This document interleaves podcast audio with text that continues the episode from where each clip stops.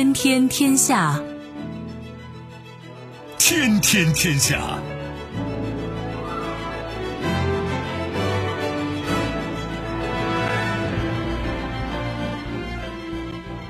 历史穿行者，新闻摆渡人。各位好，我是重阳，这里是天天天下。世界纷繁复杂，新闻随时发生。来看今天值得我们关注的几件事情：中方反制措施出台，道指狂泻六百二十点，是到了给美国经济号脉的时候。伊拉克发生系列军火库爆炸案，分析认为这是以色列遏制伊朗的行动。我们今天不妨看看以色列和伊朗一直以来的暗战。亚马逊雨林至少已经烧了三个星期，谁干的？为什么？美国和委内瑞拉的总统分别证实双方在秘密的接触，几件事情都颇值得玩味吧？让我们一一道来。收听我们的节目呢，你可以用传统的收音机，也可以使用手机，欢迎选择即时客户端，也可以选择蜻蜓 FM、喜马拉雅 FM 或者企鹅 FM，搜索“重阳”。可以收听我们的节目回放以及其他相关内容。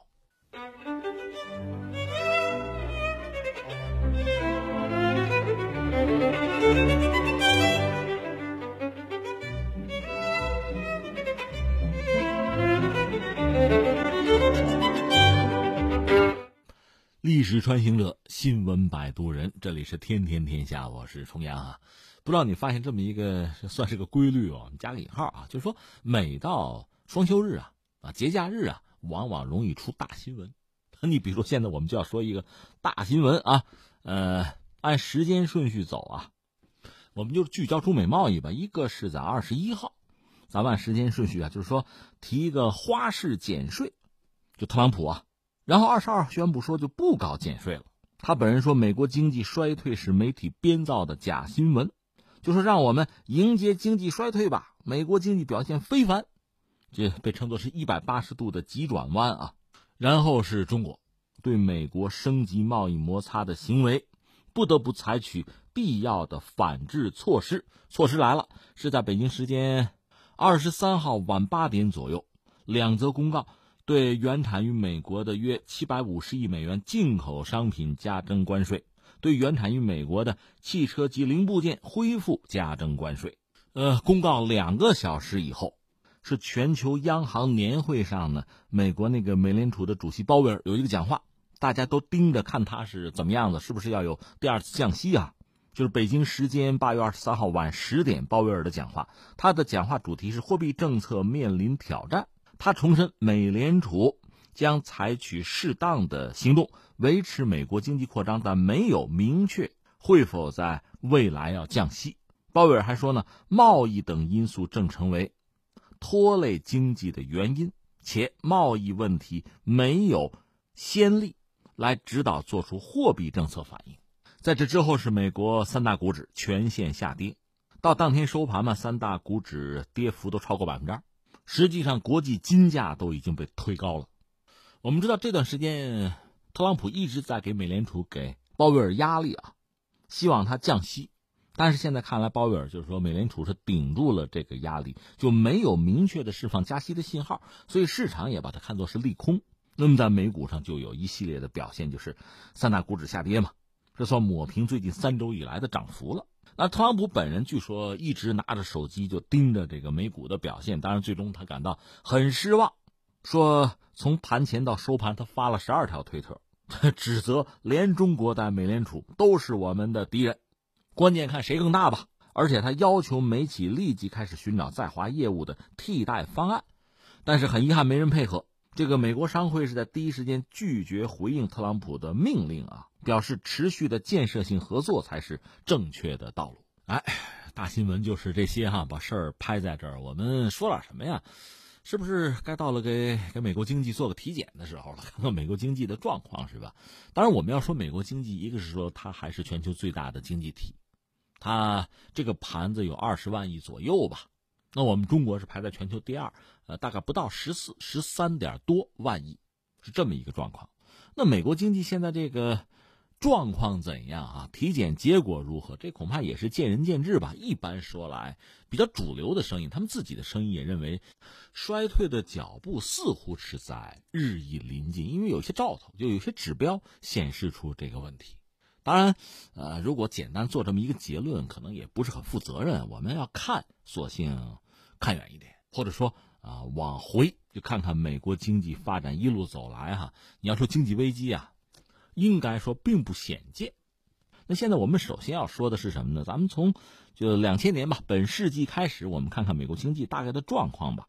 大概两千年的时候，美国的 GDP 是十万亿美元左右，那现在是二十万亿嘛？你说增长也挺快呀。哎，你要说起来，美国这经济还是在发展，这是没有问题的。但是我们要说两千年的时候，你看它 GDP 是十万亿美元，这个盘子，它的政府债务是 GDP 的百分之五十五。房地产市值是 GDP 的百分之八十一，有一系列指标吧。大家总的来说认为这还是在安全范围之内。但当时呢，就是 IT 啊，互联网经济已经在飞速发展，所以股市呢，一般认为泡沫是比较大，就是股市的市值占到 GDP 的比重已经创了纪录，百分之一百八十三了。然后到零一年就是互联网泡沫的大破裂哈，股市的崩盘，就这么一个状况。那一家伙就是股市的总市值不是占 GDP 百分之一百八十三嘛，一下子降到百分之九十，这本身对美国经济是一个比较大的打击吧。另外还有个九幺幺，所以美国在二十一世纪之初经济就在一个危机状态。然后就是刺激经济发展，量化宽松嘛。然后到二零零七年的时候，美国房地产的总市值是二十四点三万亿，当时美国的 GDP 是十四点七万亿，这又超过了，比重是百分之一百七十三。而股市的总市值也到了二十万亿美元，占 GDP 的比重是百分之一百三十五，然后你就知道次贷危机，二零零八年，这是人类历史上最大的一次全球的金融危机。从那时候到现在大概十年的时间，那么这个危机是不是彻底结束，或者说新的危机是不是要来？过十年了嘛，人们也在担忧这个事情。那次危机，美国股市缩水了百分之五十，房地产的总市值缩水了百分之四十。所以你看，美国经济这个波动的力度是非常之大的啊。另外呢，就说美国就说政府的债务啊，从上个世纪七十年代以来吧，美国政府的这个债务啊，占到 GDP 的比重没有超过百分之七十的，这坚持了三十年吧。然后从二零零九年开始呢，就开始攀升，二零零九年是百分之八十二点四，到了二零一七年，美国政府债务的总量呢，上升了一倍多。占到 GDP 百分之一百零五点四，这是联邦政府的债务，不算那个什么州啊、市县，不算他们，要都算上，那五十个州的嘛，整个都算上啊，是二十六万亿美元，就总的这个债务啊，全美政府的债务占到 GDP 比重的百分之一百三，这就相当不健康了。所以，大家基本上达成一个共识，就是美国这个债务如果不压下来的话啊。全球性的金融危机，美国要出事儿，因为它有具有全球性嘛。全球的金融危机很可能成为就大概率事件。这是我们讲本世纪以来我们看到美国经济的状况和现在其实挺要命的一个，就是一个病灶啊。我们这么说。那下面我们再往远里说，刚才我们讲了，咱们从历史上看看，其实美国经济我们加个引号，这叫久经考验。久经谁考验？久经经济危机的考验。很早的时候就有经济危机开始爆发啊。你看，一般说这个资本主义经济危机最早可以说是英国先有，一八二五年开始有，它体现出非常大的破坏性，而且它确实具有周期性。就美国方面哈，呃，最早出现的危机应该是在一八三七年。一直持续到一八四三年，在这个过程中，伴随了一个就是美国和墨西哥的战争，美国的国土面积因此都扩大了。后来一八五七年又有一次经济危机，这次是具有世界性特点的、全球性的了啊！美国当然不可能独善其身。之后就是南北战争，那美国最终又完成了一次统一吧。一八七三年还有一次股市的大崩溃，一九零七年有银行危机，等等等等。当然，最著名的还是一九二九到三三年的这个叫美国经济大萧条。实际上，全球的首先是资本主义国家，谁也没逃了。后来我们知道，罗斯福是一九三三年上台，搞罗斯福新政，搞了一整套以法律为基础的呃监管构架，包括政府直接注资啊，提供什么银行担保啊、降息等等，这算是开创了政府干预市场的一条路吧。这当年啊，我们指的是就自由市场经济国家来说的。后来，一九四八年到四九年，就二战刚结束不久，就有一次经济危机，这是美国战后第一次危机。那怎么办呢？美国当时就是杜鲁门他们搞了个马歇尔计划呀。一说起来是美国对欧洲进行援助，实际上呢，也是美国输出自己过剩产能，缓解自身的这个危机。他是这么干的。后来，一九五三年到五四年是战后第二次危机，这个时候呢，朝鲜战争结束，一个是战争对他们来讲是失败吧，是一个拖累。另外，美国经济在战争之中呢，它肯定是高涨，然后这个过程呢就停止滑落，陷入危机。我查了一下，他们一九五三年到五四年那次危机，工业生产幅度是下跌百分之九点一的，这幅度不小了。后来一九五七年到五八年。这是世界性的一次经济危机，全球性的在战后的一次危机。一九六零年到六一年有一次经济衰退，这对美国来说是战后的第四次经济衰退了啊。后来一九六九年到七零年是他们的第五次衰退，一九七三年到七五年这是世界性的第二次经济危机，是战后最严重的危机。美国当然首当其冲了。后来一九八零年到八二年又来一次，这是世界第三次经济危机。也是美国战后第七次，一九九零年到九一年，这是美国的战后第八次危机。然后刚才我们讲，二零零七年、零八年，这是美国次贷危机，对全球都产生影响，成为一次全球性的金融危机。你看，我们列起来这次数真的是不少，而且你看它的这个破坏程度很大，而且波及的面儿是很广。你看，这是我们刚刚讲清楚，就是就美国建国以来吧，整个这个经济危机爆发的这频次。这节点包括，特别是在两千年到现在，我们讲这个基本的状况啊，这算是看清楚了。那你说目前美国经济的这个风险在哪？刚才我们讲了很关键的一个，就债。如果具体来说，它现在主要的风险可能是这个四类吧，四条吧，或者是四个维度哈。就是大家观察美国经济的状况，看它是不是出问题，主要从这四个方向上看啊。一个是美国长期国债和短期国债这个收益率倒挂，这个我们之前可能也聊过，这个。被认为是一个经济衰退的很重要的征兆啊，不祥之兆啊，这个大家都看到了，而且感到揪心。还有一个就是通胀的压力，那通胀压力一大，大家就担心经济出问题。还有一个什么呢？资产泡沫的问题。再有就是那个税改减税吗？这个已经做了，做了就像吃药一样，药肯定是有疗效，但是它不能管一辈子呀。你疗效到了，还要不要再吃药啊？这药还管用吗？是不是我们已经系统脱敏了？这药效趋近于零了，这个问题大家也比较关注。所以，关于美国经济的状况，我们这么说：第一个呢，美国经济目前的状况比前一阵要差，就从指标上看要差。所以，这特朗普也感到很心焦，因为正是要想这个竞选连任总统的时候，成绩单不好看，这个有点尴尬。所以，一是他需要好成绩单，另外他要拿自己的好成绩给世人看。比如他会讲：“那我们美国现在失业率是再创新低啊。”但是也有人说，失业率这一个指标创历史新低，它不一定就是个好事儿啊。甚至有人说，失业率过低，可能恰恰意味着经济景气拐点就要来临。什么逻辑呢？失业率创了新低，工资水平显著上涨，这传导到通胀的压力上去哈。然后央行收紧这个货币政策，再然后呢，资产泡沫可能会破灭，然后就引发下一轮的金融或者是经济危机。它有这么一个逻辑链条。所以你特别强调失业率低也不一定是好事儿。所以我们首先要说，美国经济目前总的来说数据上还说得过去，当然不如以前了啊。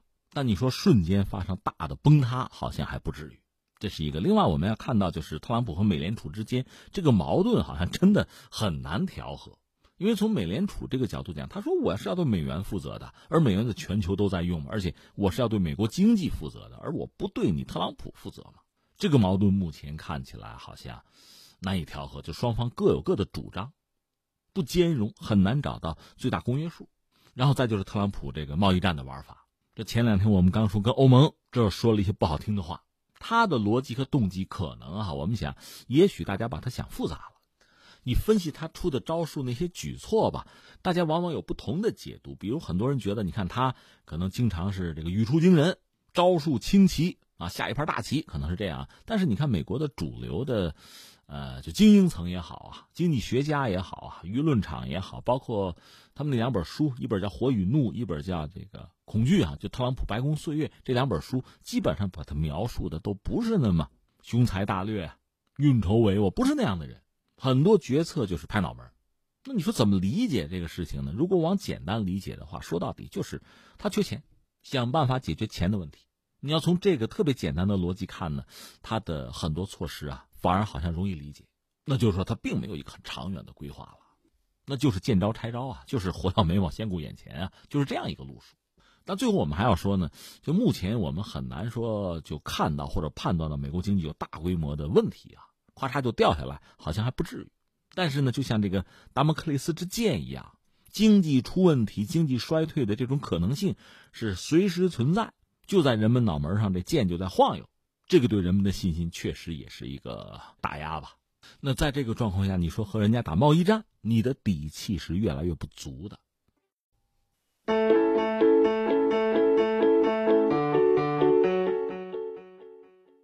历史穿行者，新闻摆渡人，这里是天天天下，我是重阳。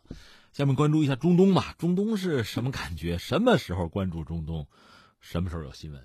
那最近关于伊拉克吧，至少有两则新闻引人关注，是一个性质的事情，就是军火库爆炸。你看前两天俄罗斯媒体爆料说什么呢？说在十二号，伊拉克的一个军火库，它在首都巴格达杜拉一座军火库，名字叫鹰。发生爆炸，一人死亡，数十人受伤。这个军火库主要是向伊拉克的什叶派的民兵组织叫人民动员来提供武器的，这是一个事儿哈。另外，半岛电视台有一个爆料说，二十一号伊拉克还有一起军火库的爆炸，是在萨拉赫丁省拜莱德那个空军基地附近一个军火库也爆炸了。两人死亡，五人受伤。呃，最早说说可能是这个夏天嘛，天气高温啊，什么电线啊短路这套事儿哈。但后来，据爆料说，这你看啊，说起来很有意思。俄罗斯还有这个半岛电视台，还有以色列的媒体就爆料说，说应该是无人机袭击。谁的无人机？应该就是以色列的。当然，这类事以色列一般是不吭声的。当然，有媒体分析说，这还真不一定是针对伊拉克，而是针对伊朗的。就是以色列的这一系列行动，呃，用无人机啊，可能啊，我们只能说可能对伊拉克的军火库进行的打击，实际上针对的是伊朗。另一方面，有美国媒体爆料说，美国官员证实，以色列确实轰炸了伊朗在伊拉克的军火库。这个袭击标志以色列多年来针对伊朗在中东各地的军事据点的攻势跃上新台阶儿。那我们也分三点说。第一点，我要说呢，之前我们在节目里多多少少也聊过啊，就是美国在中东的这个政策，它有它比较失败的一面。比如说，原来呢，中东多国之间的这个相互之间的博弈，其实也是一种制衡吧，容易让渔翁得利。你比如伊朗和伊拉克打了八年的两伊战争，伊朗是波斯人呐。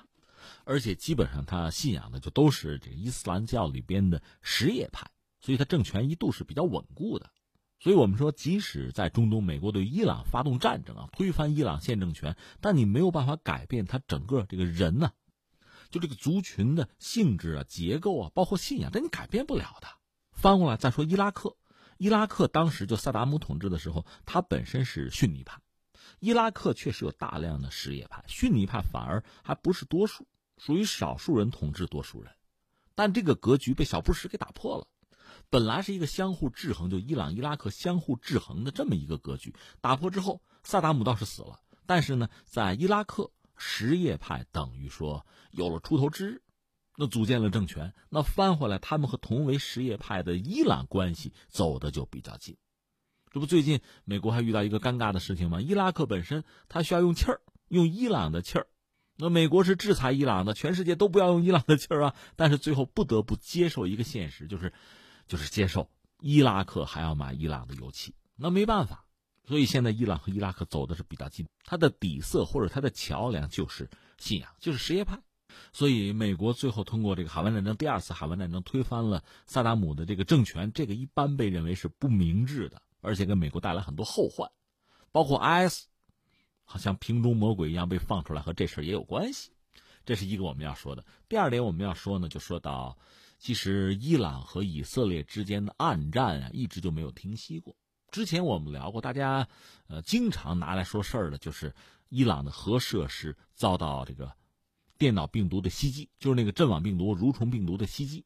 那幕后的黑手应该就是以色列和美国。另外，之前我们也聊过，以色列绝不允许在中东地区再出现一个核国家，所以他确实对伊拉克和叙利亚的核设施进行过精确的打击，就彻底摧毁啊，断了你的念想啊，连根刨啊！以色列确实干过这事儿。但是我们要说，事情可绝不仅止于此，双方的暗战呢，一直以来其实就没有停息过。你比如，二零零七年一月，当时伊朗方面宣布说，本国的一个核物理学家。阿德什尔·哈桑普鲁因气体中毒死亡，而这个人又是伊朗的核计划的一个领军人物，曾经获得过伊朗军事研究奖和科学节大奖。他生前在生产六氟化铀气体的工厂里工作，而那个六氟化铀呢，就是提炼浓缩铀的非常核心的物质吧。当然，这个哈桑普鲁怎么死的，是不是和以色列有关？伊朗方面没有明说。但是大家，特别是这个相关专家，普遍认为是以色列的情报机构，就摩萨德杀了这个人，甚至有美国的这个战略预测公司啊，就直接指出说，这个哈桑普鲁一直是摩萨德的一个目标，他就是死于谋杀的。也有人讲，这一轮啊，就是针对伊朗核科学家的这个刺杀案啊，才刚刚开始。这是二零零七年的事情。二零一零年的一月份呢，沙利夫理工大学的一个物理学博士叫马苏德·阿里穆罕默德。是在寓所外就拉开车门的时候啊，遭到炸弹袭击。因为旁边有一辆停着的摩托车，可能就装着炸弹，被遥控爆炸。马苏德是当场死亡。然后十一月份，两个伊朗核项目的研究员，他们开一个轿车呢，又遇到两名摩托车手的追踪。他们那个车的车身上被人家拍了两枚磁性炸弹。马吉德·沙里里被炸死，还有一个叫做阿巴斯·达法尼，很幸运的在爆炸前是跳车。就是虎口脱险吧？当然，以色列对这类事情向来是保持沉默。但是大家一般认为，这肯定是莫萨德，就是以色列的情报机构是他们做的。因为说到底呢，一个是很多相关组织哈没有能力、没有动机来做这个事情。欧洲有这个情报分析专家就说呢，以色列人在刺杀敌国的武器专家，这个时候从来没有手软过。对伊拉克就是这样，对伊朗也不会手软。就是以色列的情报机构对伊拉克的相关人员，就是科学家也没手软过，也动手，肉体消灭。至于伊朗方面，肯定是要报复吧。以色列方面也有官员就说呢，二零一一年之后，伊朗在全球很多地方部署了革命卫队，就圣城旅的人员呀，就是特战部队，就是要袭击一些以色列的目标。在二零一二年吧，泰国、印度和格鲁吉亚这些国家发生过针对以色列目标的袭击事件。那么这些事情被算到了伊朗身上，被认为是伊朗的报复。按照以色列的说法，伊朗方面他这个国家情报和安全部门吧，大概得有一万五千名全职雇员，数万名外围的线人，所以他们的行动网络也是非常隐秘和巨大的。当然，伊朗方面也在亡羊补牢，对还没遭毒手的。科学家也进行保护，就派保镖吧。而翻回来呢，就莫萨德再向伊朗这个核事业的关键人物动手呢，变得就日益艰难。那怎么办呢？要不就向小人物动手吧？就伊朗核项目，因为涉及到方方面面，除了有大师以外，还会有其他很多人物也可能遭毒手。在二零一二年的一月份，有一个伊朗的化学工程师，他就在油工厂，他叫做穆斯塔法·阿哈迈德·鲁斯汉，也被刺杀。方法也是，就是有摩托车手追上他，把那个磁性炸弹拍到他车上，然后炸弹爆炸。当时鲁斯汉的夫人就坐在副驾驶那个位置上，就亲眼看到丈夫被炸死的整个过程。所以这导致这个鲁斯汉死了之后吧，很多雇员就辞职，害怕了嘛。这我们说主要是针对人的啊。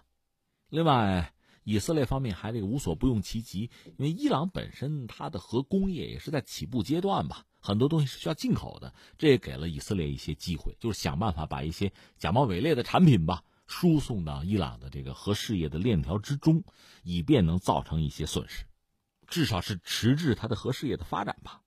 除了核事业以外呢，伊朗在其他领域，比如和叙利亚的这个合作，二零一一年叙利亚内战爆发之后，伊朗当然要派一些军事顾问，提供军事装备。就给叙利亚吧，而他们也成为以色列这个暗战吧，就打击的目标。比如在二零一五年的一月份，当时，呃，在戈兰高地，叙利亚控制区啊，有一个伊朗的军事顾问叫穆罕默德·阿里·阿拉达迪，就被以色列的这个武装直升机给定点清除了。二零一八年呢，在四月份，以色列这个空军用 F 十五越境哈，打击叙利亚境内的空军基地，也是摧毁那儿的伊朗的无人机部队。据说他那个无人机部队的总指挥官是一个中校，就阵亡了。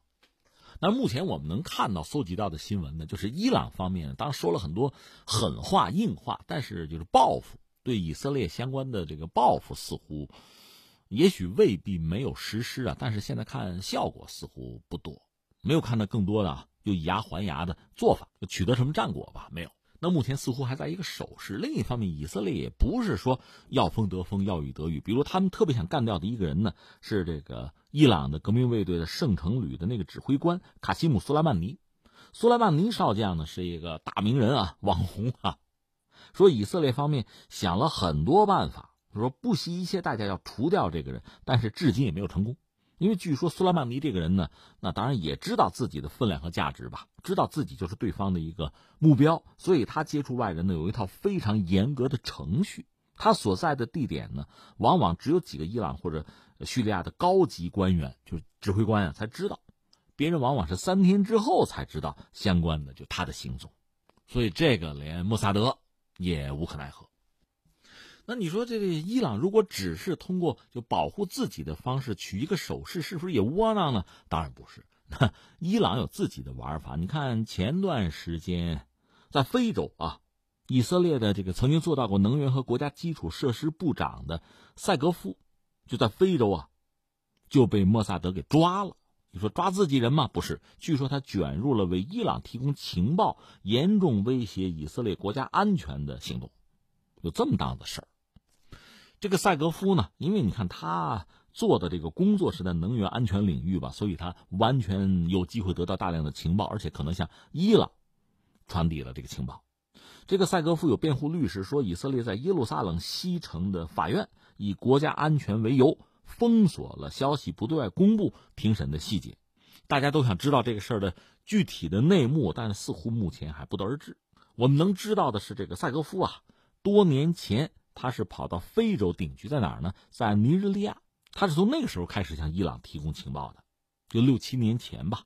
那提供什么呢？就是以色列的情报机构的详细的地址啊，详细的人员名单啊，很多信息被他交给了伊朗人。然后，二零一八年的五月份，他是要进入这个赤道几内亚，结果被拒绝，然后是被以色列的特工给抓回以色列本国。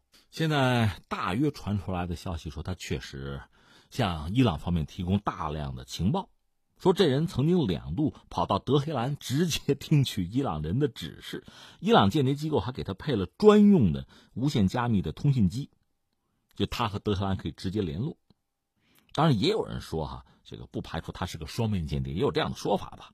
总而言之，这个伊朗和以色列之间的暗战是不断，另外呢，这个热战一直也有。这方面，以色列应该说手动得更勤。比如前段时间，以色列空军曾经就是，啊，经过约旦领空直接进入叙利亚的领空轰炸伊朗刚刚运送过去的，就用运输机刚运过去运到大马士革西郊的这个军火，刚运过去它就炸了。当然，对于刚才我们讲的啊，伊拉克境内的这两处军火库，用无人机进行轰炸，其实是一个不错的选择。一个离得不远。再一个就是以色列的无人机技术确实还是很值得称道的，但是翻回来我们说，伊朗的就是防空能力也很强。前段时间不是打下了一架美国的全球鹰无人机吗？前段时间胡塞武装又打下一架美国的无人机，据说是伊朗的导弹，人家也有一招先。所以目前我们似乎得出一个结论是，就是博弈一直没有停。另外呢，似乎目前在升级，就矛盾啊在积聚。我们还谈不上说白热化，但是似乎在继续。另一方面，你看，以色列频频动手啊，那伊朗恐怕也要憋大招，准备着反击。这个反击是什么，我们还不得而知。但是似乎他们不会只停留在嘴皮子上吧。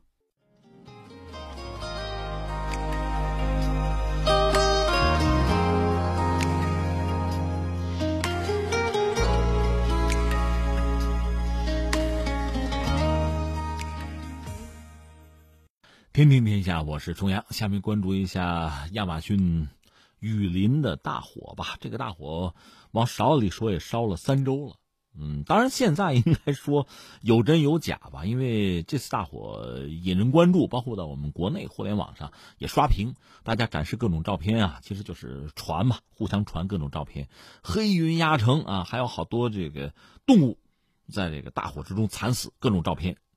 当然，事实上我们知道，一个很多照片是假的，不是这次在玉林发生的这个大火，但另一方面，这火确实又烧了，甚至在。一些这个社交媒体上已经出现了要为这个亚马逊雨林这个大火祈福啊，有这样的活动，反映全球范围内很多人这种焦虑和痛心吧。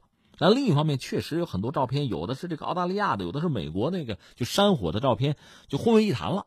总之，大家的焦虑呢，呃，因为这些图片的传播在增加。今年一月份到八月以来吧，亚马逊雨林确实频发火灾。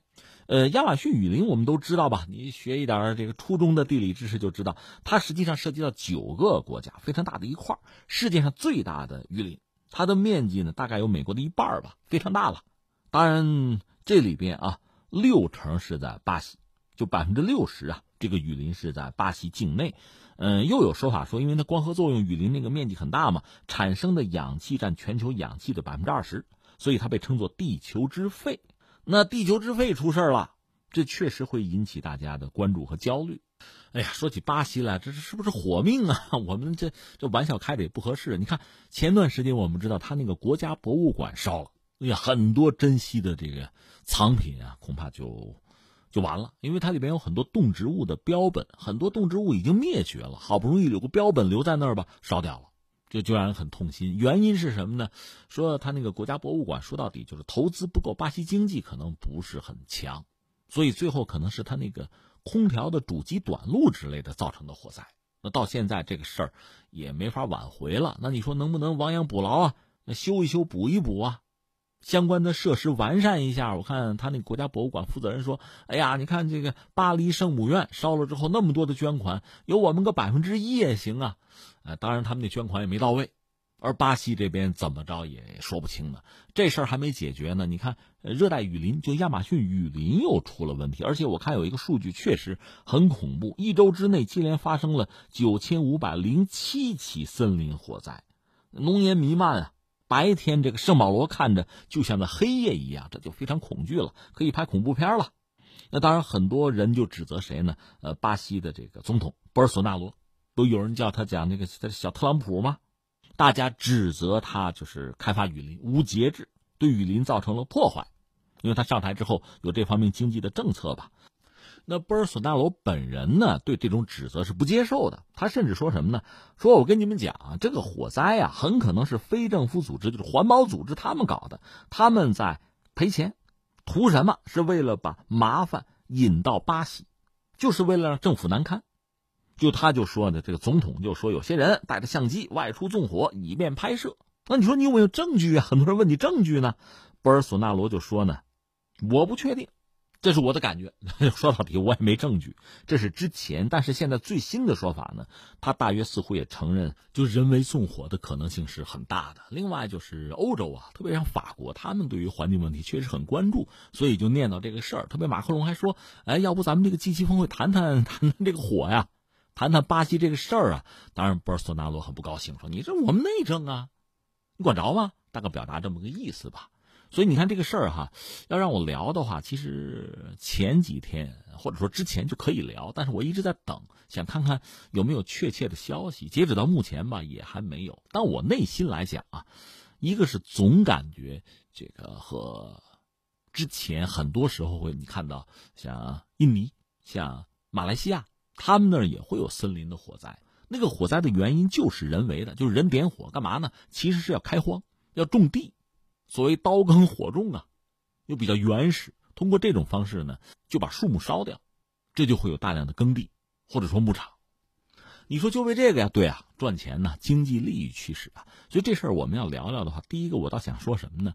一个是大家对亚马逊雨林别有太多的误解。刚才你不说吗？地球之肺，对，呃，另外就是全球的什么供氧量百分之二十产出在这儿，对，呃，这个应该说没有问题。是对的，那你说我是不是我呼吸一口这个空气里面的氧气，有五分之一就是人家亚马逊雨林生产的？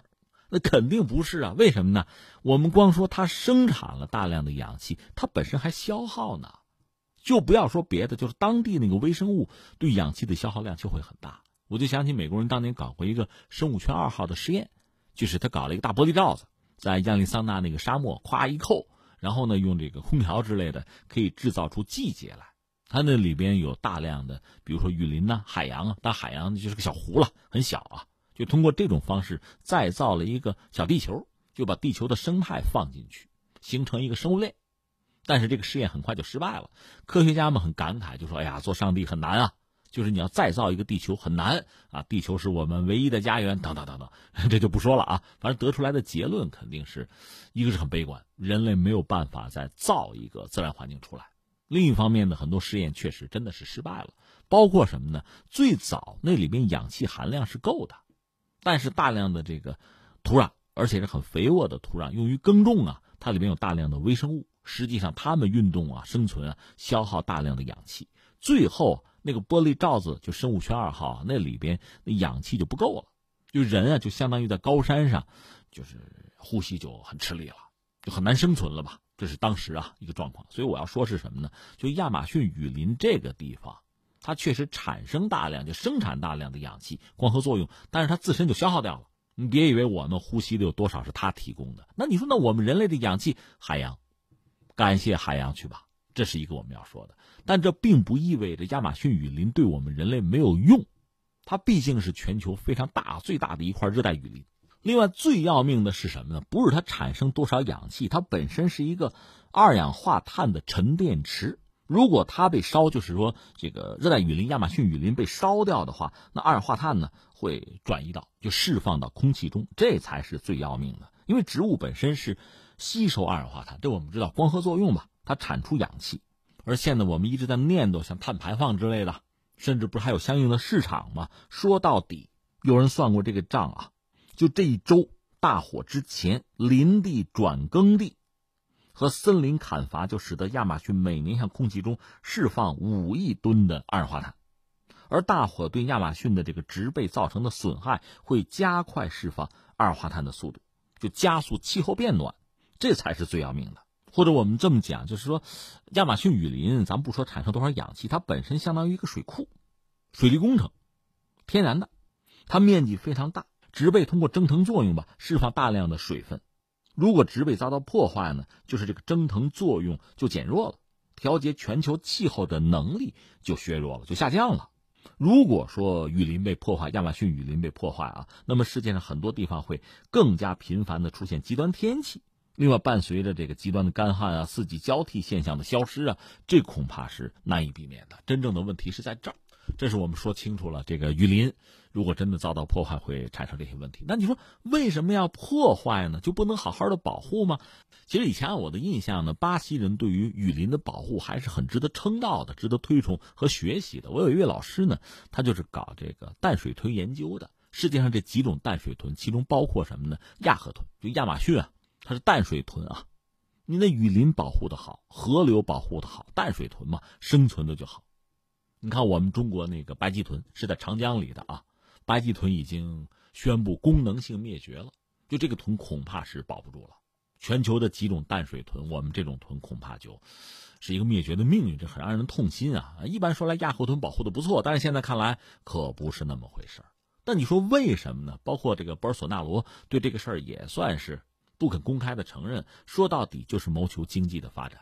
你看，巴西本身也是金砖国家吧，但是它这个砖的成色啊，这个金色含金量恐怕是不是很高。特别是这些年，巴西经济状况应该说不佳。当然说，他要谋求经济发展，呃，包括他和中国的贸易。你看，他牛肉对我们来讲，中国的市场，巴西牛肉还是值得欢迎的好牛肉啊。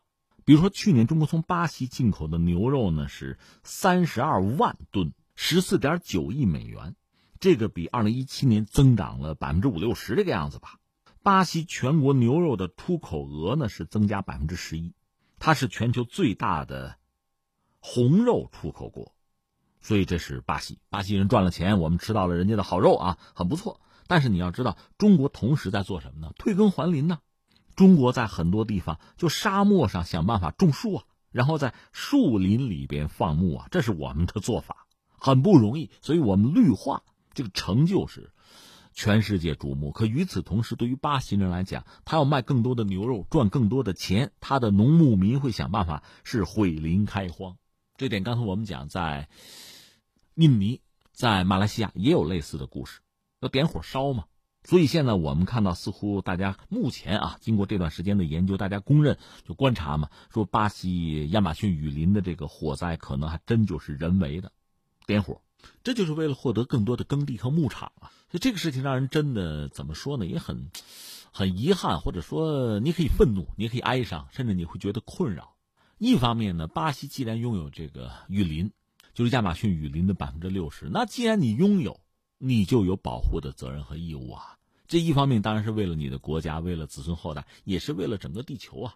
那你不能任意的胡来啊，这是一个啊。但另一方面，作为一个发展中国家，一个新兴经济体，人家也有发展的权利啊。这个权利也应该得到尊重啊。所以你看，这是两种不同的观点、不同的观念啊，他们应该被统一起来。而巴西目前所做的，似乎是有一点，就是我行我素，不更多的考虑全球的关注和舆论的压力。这恐怕显然不是一个可取的态度，还是应该采用一种什么呢？建设性的态度。那我个人以为呢，比如说作为发达国家，他们在工业革命之后，长期对全球的资源，他们是有一种使用、消耗啊、消费，同时他们也有自己的产出，也有自己的排放。在今天，他们成为发达国家，而很多这个发展中国家、新兴经济体也有发展的权利。那发展本身就意味着消耗，意味着排放。如果有更好的技术、更好的路径，哈，减少对自然的消耗和伤害，那固然是好。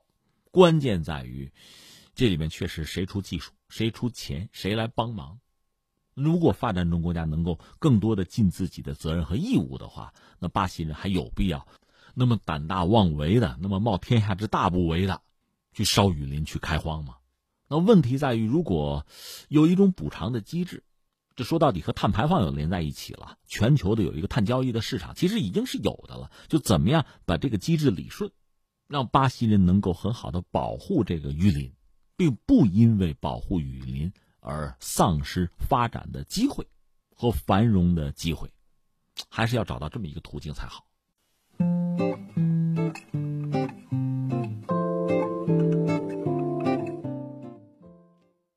听听天下，我是重阳，咱们继续啊，关注一下委内瑞拉吧。有一阵没关注他了。最近呢，就是马杜罗方面有一个表态，是在八月二十号的时候吧。马杜罗就是委内瑞拉的总统啊，他在电视讲话之中证实一件事情，说委内瑞拉政府和美国政府啊高级代表是保持了几个月的联系，就是有接触嘛。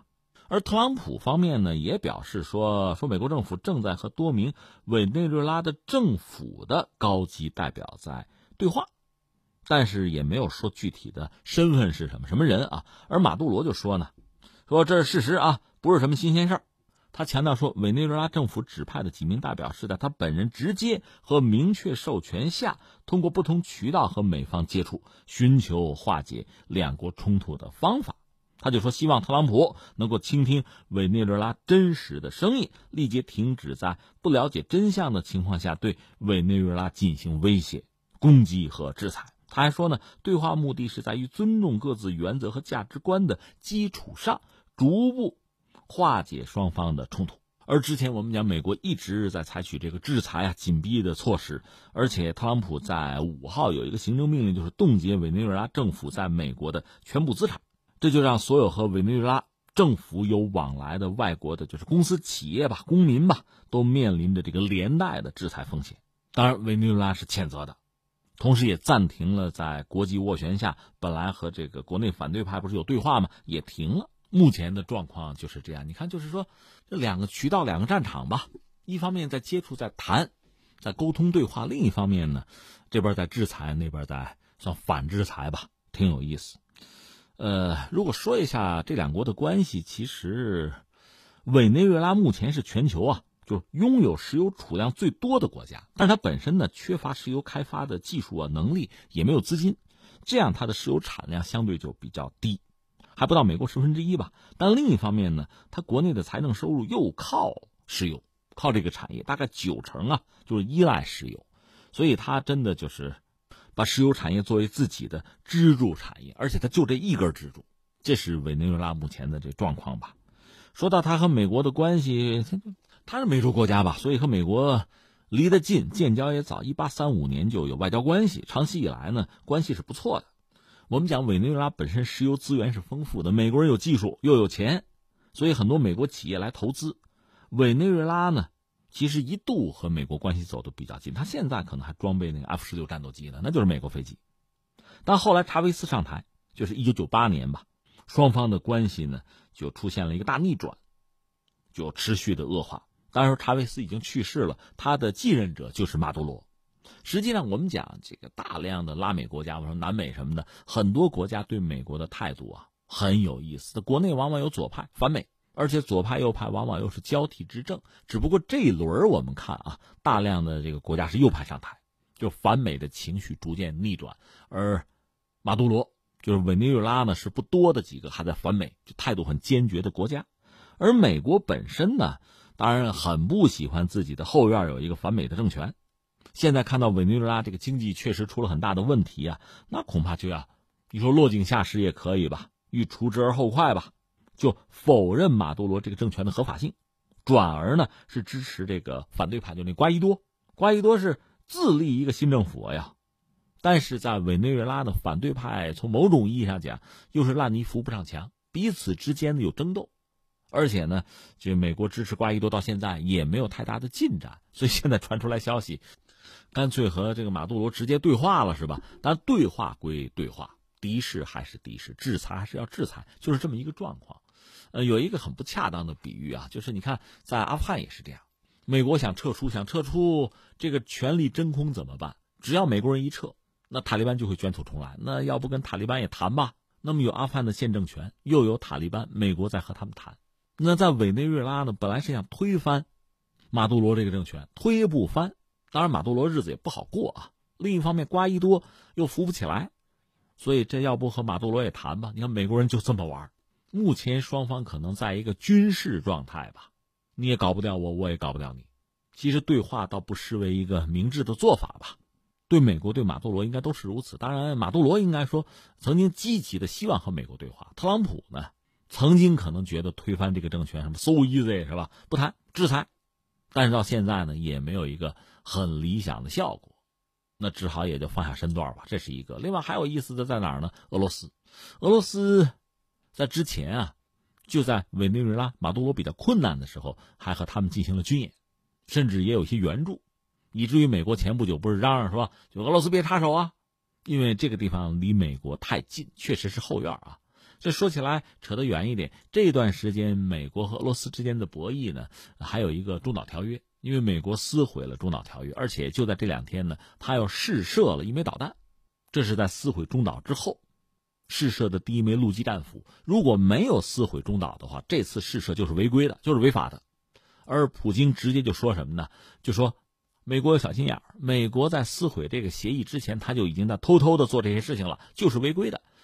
而美国这个试射之后吧，中俄是要求联合国安理会举行紧急会议，就讨论美国中导的问题。那么关键在哪儿呢？就美国人有了中程和中短程导弹之后，他要部署这个部署，如果针对比如说俄罗斯，他是不可能部署在美国的，那够不着嘛？那怎么办？比如在欧洲可以想办法部署，比如针对中国，他可以在亚洲想办法找自己的盟友部署。那作为俄罗斯要反制的话啊。只能说在欧洲，美国把导弹放在谁家，那我的导弹就瞄着谁。不过还有一个选择，比如说在古巴或者在委内瑞拉，如果部署中程和中短程导弹的话，那美国当然就很难受了。由此你可以看到委内瑞拉这个位置的重要性，它离美国近嘛。如果搞不好的话，真成了当年一九六二年古巴导弹危机的重演的话，这个戏码可就太火爆了。说到这，难免要扯两句当年的这个一九六二年的古巴导弹危机。是这样，是美国当时咄咄逼人吧，因为它导弹比较先进嘛，在意大利啊，在土耳其都部署了导弹、核弹，针对苏联。而苏联当时导弹射程也比较近，就性能稍微差一点吧。如果反制美国难度是比较大。而另一方面呢，古巴当时和美国闹翻了，就靠近苏联，所以赫鲁晓夫当时有个想法，说如果把导弹、把核弹部署到古巴。那离美国很近，直接对美国形成威慑，这就可以对冲，就抵消掉在土耳其啊，在意大利，美国导弹对苏联的威胁。那说干就干，卡斯特罗这边也愿意接受，这就开始就是像古巴用船了，主要是用船了，就开始部署一系列的东西。但这是个庞大的规划，还要保密啊。总而言之，苏联开始向古巴进行军事援助，防空导弹啊，其他什么阵地的都有。那美国人的这个卫星啊，也包括侦察机，逐渐的发现了一些问题。嗯，比如说有一个足球场在古巴啊，在基地附近有足球场，美国人就算计说，古巴人不踢足球啊，那踢球的应该就是苏联人。既然是足球场，那可能就很大，人很多，就加了小心。最后他们确认，苏联在古巴部署了核导弹。那苏联一开始是不承认的，但最后随着这个事态啊逐渐的明朗化。就出现这个局面，美国就很害怕了。那怎么办？就下决心封锁古巴，不惜和苏联发生碰撞，就直接对撞两核大国呀。我记得有一部电影叫什么《惊魂十三天》之类的，就是讲述这个过程。当时美国总统是肯尼迪，苏联的领导人是赫鲁晓夫。一开始互不相让啊，而且那个时代和今天又不一样。作为国家元首，哪有什么像样的元首外交啊？连这个热线都没有，双方都很容易误判对方。所以在十几天博弈之中吧，确实经历了几轮这个掰腕子，几轮的起落呀。到最后，苏联决定说：“我撤走，我把导弹撤走。”所以在全球面前，很多人觉得苏联丢人了，就是把在古巴部署的那些东西用船全部拉走。那美国说：“我得检查呀，你到底拉没拉走？我得看。”所以有人说苏联在全世界面前丢了人。但另一方面呢，其实双方是有秘密协议的，比如说美国不许入侵古巴。哎，美国真说到做到，到现在也没入侵古巴。再就是说，你得把你部署的那些导弹，就意大利、土耳其导弹，你给我撤走。美国事后确实也撤走了，因为大国之间毕竟达成协议，只不过这是秘密的，没有公之于众。所以表面上看，苏联似乎是输了面子，但是里子毕竟是赢得了。这是当年的古巴导弹危机，嗯，媒体就形容全世界当时都高度紧张啊。毛骨悚然啊！一旦爆发核大战的话，那不定会怎么样的。殃及池鱼啊！核战那没有赢家的，甚至没有活着的人的。这是当年的古巴导弹危机，这个事情其实很经典，可以放到教科书里的啊，就是它是博弈论的一个经典案例。那么如今呢，围绕着委内瑞拉，美国其实也很担心俄罗斯会重演当年古巴的桥段。当然，俄罗斯目前表现的更多的是什么呢？还是在这个道义上的。呃，人道主义方面的一些援助，而至于委内瑞拉呢，相信也不至于啊，就破釜沉舟到当年就古巴那个地步吧。但是不管怎么说，这显然也是一张牌，也是博弈的一个筹码。这个特朗普恐怕多多少少也要考虑一下吧。至于双方的对话有没有效果，目前还没有什么消息。好，各位，以上是今天节目的主要内容。我是重阳。最后再提醒各位一下，收听我们的节目呢，可以用收音机选择调频幺零四点三河北综合广播，另外也可以在手机上呢下载计时客户端，计是河北的计，时是时间的时，或者下载蜻蜓 FM、喜马拉雅 FM 或者是企鹅 FM，搜索重阳，就可以收听我们节目的回放和其他相关内容。以上是今天节目全部内容，我们明天再见。